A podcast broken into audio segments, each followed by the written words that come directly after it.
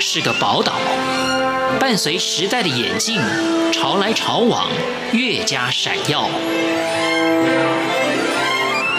欢迎收听《潮台湾》，发现台湾的美好。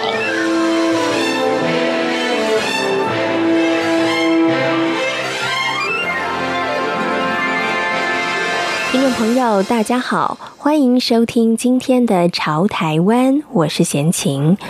张琼玉，人们称他 Seven，他是台湾第一位罕见疾病的街头艺人，也在许多的场合分享他的生命故事。身为马凡氏症的患者，与疾病共处已经成为生活的日常。如何面对以及相处，曾经是 Seven 童年及青少年时期极大的难题。今天潮台湾节目，Seven 将分享他的人生体悟。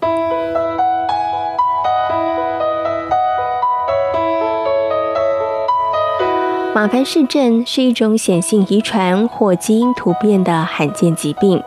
因为基因异常导致缔结组织紊乱，以至于骨骼、心脏、眼睛发生病变，产生许多的病症。Seven 在两岁的时候就确诊为马凡氏症的患者，国小二年级时动了第一次的心导管手术，直到现在他的心脏总共动了八次手术。十六到二十一岁的时候，眼睛动过四次手术。十九岁的时候，因为脊椎瘤，更动了脊椎手术。除了身体的病痛，马凡氏症带给 Seven 更严重的是心理的阴影。从憎恨自己到坦诚接受，Seven 一路走来并不容易。第一个阶段其实就是在我十一岁逃学之后。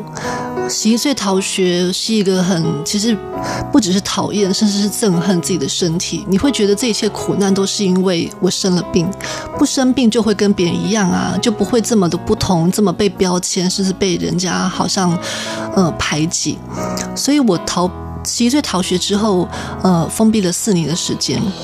当时我就是也不知道我人生可以怎么办，就是关在家里，然后常常睡，一边睡睡醒就哭，哭完又睡，然后大量的阅读，很想要知道人生有什么解套的方法。我去看很多别人的著作，但是你答案是只有你自己可以去寻找的，因为每个人人生的样本都不同，其实没有一个标准答案说对别人有效，对你会有效。所以那四年时间也让我有一个觉悟是，是我逃了这四年之后，我还是不快乐啊！我并没有因为这样子而，呃，真的有什么，嗯，就是一夜之间我变健康了，还是我就是眼睛看得见了？其实都不可能。我问自己，你要逃多久呢？再逃四十年吗？你会变得更好吗？我相信是不会的。所以从十一岁，呃，当时是转身逃走，逃避现实，害怕人群。到我十五岁，我觉得我必须再度转身，去面对我人生的这一切存在，这一切我不可选择的条件，也就是我自己。所以那时候，我试着用一些方法来呃练习，比方说，嗯，我会把书上面我看到很多很励志，我的觉得哇，这个话让我感觉好像多了几分的勇气，我把那些话都写下来，写成大大字报，然后贴在我的房间。我告诉自己，我要先改变我的想法。呃，我不晓得该怎么做，就有点，其实有点像是现在很多人在出的那种自我激励课程。我发现我小时候还蛮有趣的，我居然就用这个方法，一直就是好像想骗自己说，其实你可以做到，你要试试看，然后你不要再逃避。然后我记得我做一个练习，就是出门走路的练习。我会把我所喜欢的衣服穿在身上，就是挑一件我觉得会让我有自信的衣服。开始出去练习走路，那是一个还蛮……其实当时那时候我就是十五岁吧。我觉得你叫我走到家里的巷口，我都觉得好可怕。我好怕又听着别人在批评我的外表，或者说啊，你看那女生好好好好奇怪啊，怎么这么高啊，好瘦哦，这样子。呃，每当我出去练习走路的时候，当有人又在说，你看看前面女生好高。我就会一直小声跟自己说：“没关系，没关系，没关系。”他们是在看我今天穿得很好看。我就这样不断的强迫自己走出去，然后回家可能会哭，会害怕，会觉得好烦哦！真的是为什么大家都一直看我呢？就这样一次、两次、三次，到我慢慢的可以，不能说坦然，那还是一条很长的路。可是至少我当时真的走出去了，然后走去做了一些学习。那有一个很重要的关键人物是我们教会的一个老师，当时我是跟他学英文，那我特别特别呃感恩这位老师，他带给我的启发跟一种教导，就是他从不批评我的人生，他不会论断我的作为，他不会告诉我说逃学不好，要面对，要勇敢，因为当时我就是做不到，我就是很胆怯。这个老师他不但教我英文，他也用一颗柔软的心。呃，接受我是一个特特殊的孩子，他跟我聊天，他跟我当朋友，他试着理解我的想法，到慢慢的他打开了我的心结。所以当他开口跟我说：“我带你回教会，你不要都一个人。”这个话其实，也许四年前我是完全不能接受，我会觉得太可怕，我这是不想再面对人啊。可是因为这位老师的一种关爱。他也不断的肯定我的学习，他让我有了一点点自信，所以我就我就跟着他回教会。那这是一个让我重新跟社会接轨的第一关。我回到教会当中，我得到一种安稳，因为教会是一个有爱的团体，在这里不会有人评价你的外表，也不会遭受到那些不对不对等的对待。他们即便不了解我发生了什么事，可是他们对我都是很友善的，所以我从这个团体当中找到力量，找到同伴，甚至找到一个我可以呃发挥的一个机会，就是我协助了这些像就是宗教教育的这个教导教学，我试着开始跟孩子讲故事，我开始带他们唱歌，然后做劳作，也从这样的关系，我十五岁、十六岁我才能够重返校园，所以那是我人生的第一次。试着学会勇敢的面对自己的一切，然后我要讲一个除了老师之外，还有一个小故事，就是我当我被带回教会，邀请去担任这个教员的工作，因为我是私情老师，所以孩子我会担心孩子对我是不是会有一种排斥或者恐惧，毕竟我就是一个比较特殊的人。但有一天，一个小女孩在校课下课的时候跑过来跟我说：“老师，我好喜欢你哦。”我发现这句话当时给我一个呃很大的拥抱，就是我发现我童年那个破碎的伤口被这个孩子修补了。他告诉我他喜欢我，他告诉我他接受我。我是从孩子这个这句话当中开始知道。嗯，我不要那么讨厌自己。那个小孩没有做错事，那个生病的孩子也很无辜，他也很委屈。所以我要怎么先学会拥抱我自己的不完美，拥抱我自己的伤口，我才能够活出一个自信的人生。所以那几年在教会当中生活，给我很多的思考，就是如何从呃不再从这么狭小的眼光去看自己的缺点、缺陷或是不完美。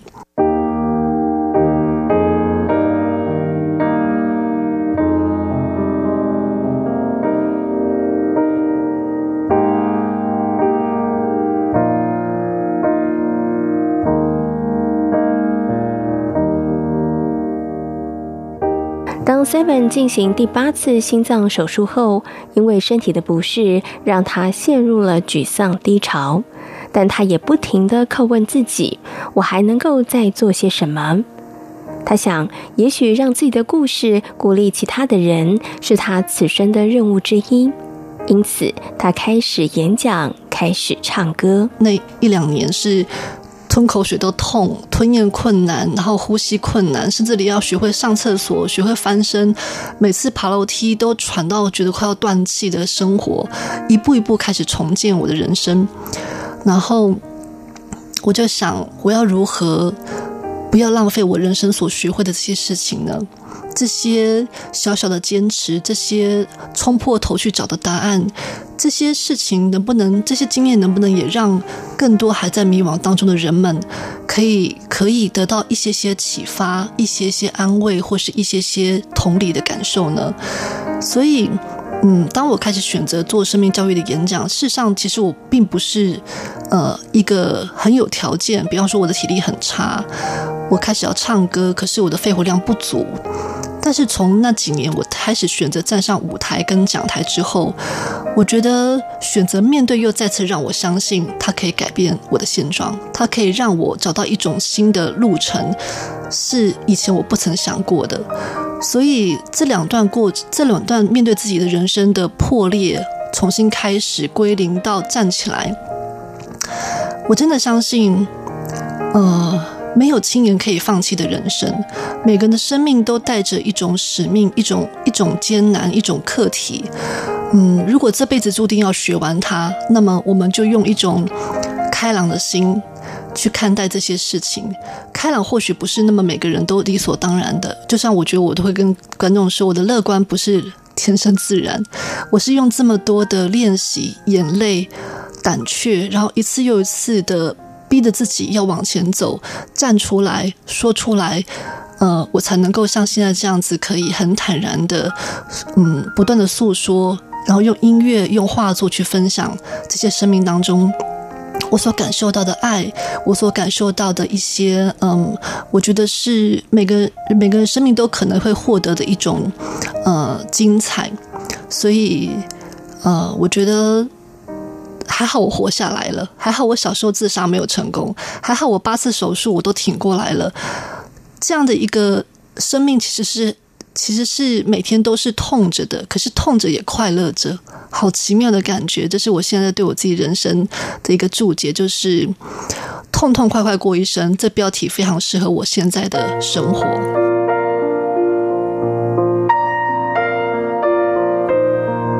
随着身体情况日益恶化，Seven 说：“生命的长度并不重要。”是不是精彩，是不是无愧，才是生命的意义？没有人会不埋怨。那但是在我十六岁之前，我已经过了一个非常痛苦的那种，每天是绝望的，是不开心的，是不喜欢自己的人生。